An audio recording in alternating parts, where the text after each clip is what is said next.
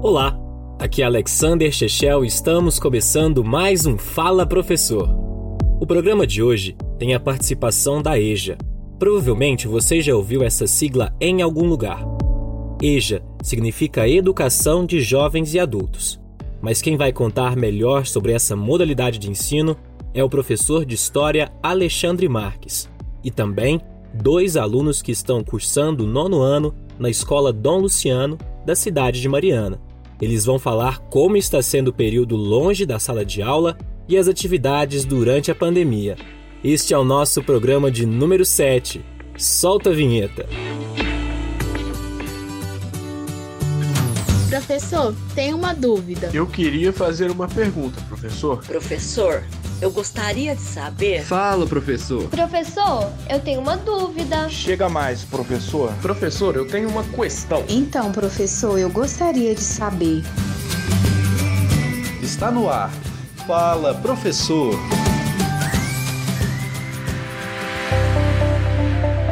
Eu sou Alexandre Marques, sou professor de História no município de Mariana, leciono ensino fundamental em Barro Branco e EJA na Escola Municipal Dom Luciano. É uma experiência muito gratificante, muito bom colaborar com a modalidade EJA porque ela é diferenciada e atende pessoas que por vários motivos não tiveram como manter os seus estudos no horário regular.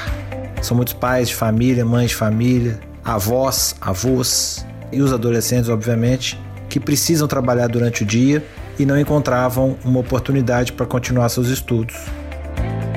Meu nome é Wander Gonzaga, eu estudo o EJA, né? Estou fazendo o segundo período, nono ano, né? E após essa pandemia, ficou travado todos os nossos estudos. Eu tenho sonhos de terminar o EJA, né? Concluir meus estudos, que vim bastante tempo parado. Voltei agora, estou gostando muito, né? Amo estudar, adoro a escola e tô louco que acaba logo essa pandemia para a gente voltar nas atividades, nossa área estudantil, né? Acabar de concluir o meu ensino e fazer cursos e mudar de vida, né? Olá, eu sou Marcelene de Sales, estudante da EJA. Para mim é muito difícil estar em casa neste momento de pandemia, pois pretendia terminar o ensino médio e fazer o curso de enfermagem. Como isso está atrasando meus planos, sinto como se minha vida estivesse parada. E eu gostaria de saber do professor se a nossa escola está em condições de nos atender com aulas online. Existem várias plataformas via internet que a gente pode dar essas aulas. Não necessariamente as escolas precisam ter essas plataformas. Muitas são gratuitas, outras são pagas. Então eu utilizo, como por exemplo, eu utilizo o Zoom. Zoom é uma plataforma gratuita, tem suas limitações. Então, para se implantar um sistema de aula online, primeiro teria que se adequar os alunos a esse sistema, não é?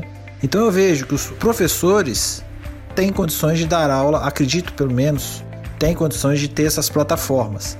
O problema é levar isso ao alcance de todos os alunos. Nem todos têm acesso a uma internet boa, nem todos têm conhecimento adequado de tecnologia.